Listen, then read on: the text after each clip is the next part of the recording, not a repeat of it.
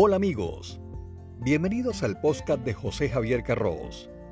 Agradecido contigo por estar aquí. Hablamos de finanzas y noticias de actualidad.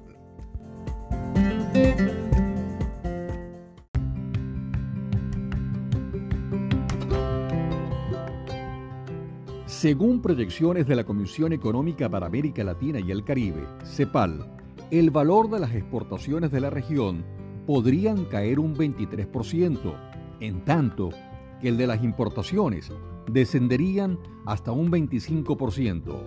Soy José Javier Carros. Bienvenidos a este episodio de mi podcast. En él te informo cómo está el comercio internacional de América Latina, el cual registra una fuerte caída por el COVID-19. Bienvenidos.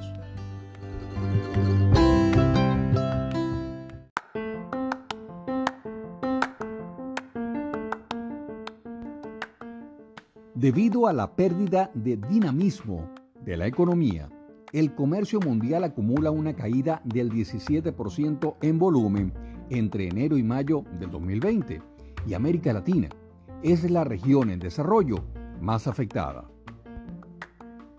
Las mayores reducciones de valor se registran en minería por una caída de los precios y en petróleo por menores volúmenes exportados, pero también en manufacturas, que tiene como principal mercado la misma región. Dado que las importaciones caerían más que las exportaciones, la región llegaría a un saldo comercial con un superávit de poco más de 45 mil millones de dólares. Esto se concentra en los países del Mercado Común del Sur, Mercosur, Chile y México.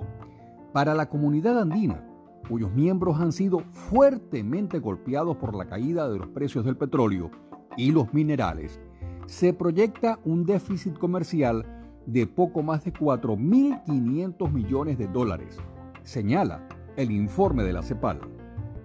En Argentina y Brasil, las mayores caídas se presentaron en los sectores de vehículos, autopartes y productos químicos, que se vieron afectados por la menor demanda intrarregional, pero también en los combustibles.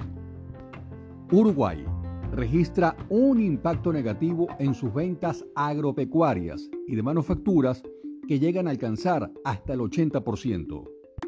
México, por su parte, tuvo una caída del 20.8% en el valor exportado y se vio afectado por el desplome de las ventas de productos manufacturados, el 20.9%, que representa el 88% del total investigado.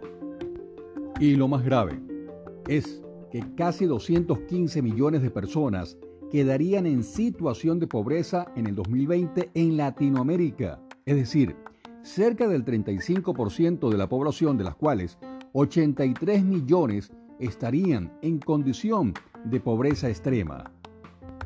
Los países que se verán más afectados por el aumento de la pobreza serían las tres principales economías de la región, Brasil, México y Argentina, en donde la pandemia tendrá efectos negativos mucho más fuertes en la actividad económica y el empleo, y por consiguiente, en la pérdida de ingresos. Y la situación podría agravarse si se reducen las remesas. En caso de reducirse las remesas provenientes de familiares que emigraron, se acentuará la situación de pobreza de quienes las reciben en sus países de origen. Esta reducción es posible ante el fuerte impacto del COVID en la región y en países extrarregionales receptores de migrantes latinoamericanos y caribeños, como Estados Unidos y España, señala el informe de la CEPAL. Soy José Javier Carros. Gracias por escuchar este episodio de mi podcast.